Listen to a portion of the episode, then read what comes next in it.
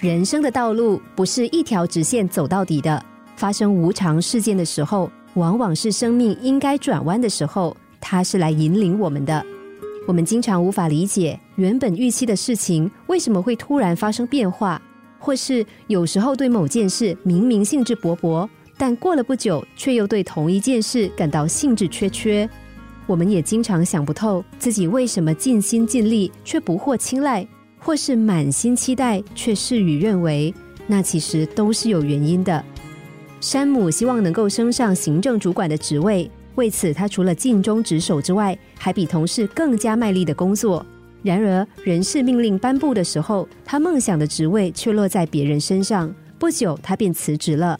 但如今，他拥有自己的公司，而经营自己事业的成就感，也不是在旧公司的时候能够相提并论的。丽丽爱上一个男人，她觉得男人英俊、风趣，而且多金，她非常希望能够进一步的交往。可惜事与愿违，一连几个月都毫无音讯。后来才从朋友那里知道，那个男人在躲债，这让丽丽感到错愕。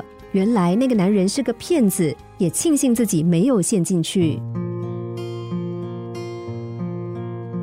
人生道路有时曲折，有时突然来个大转弯，事出突然，往往都另有深意。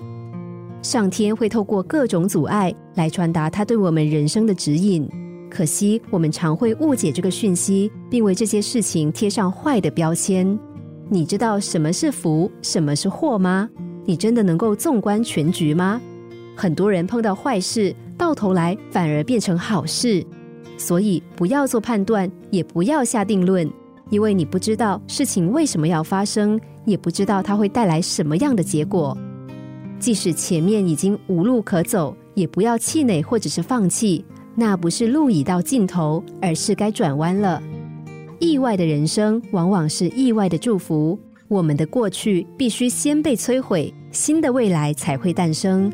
我们经历一连串可怕的混乱与痛苦，通常也代表我们正处于改变的关键时刻。你走到穷途末路了吗？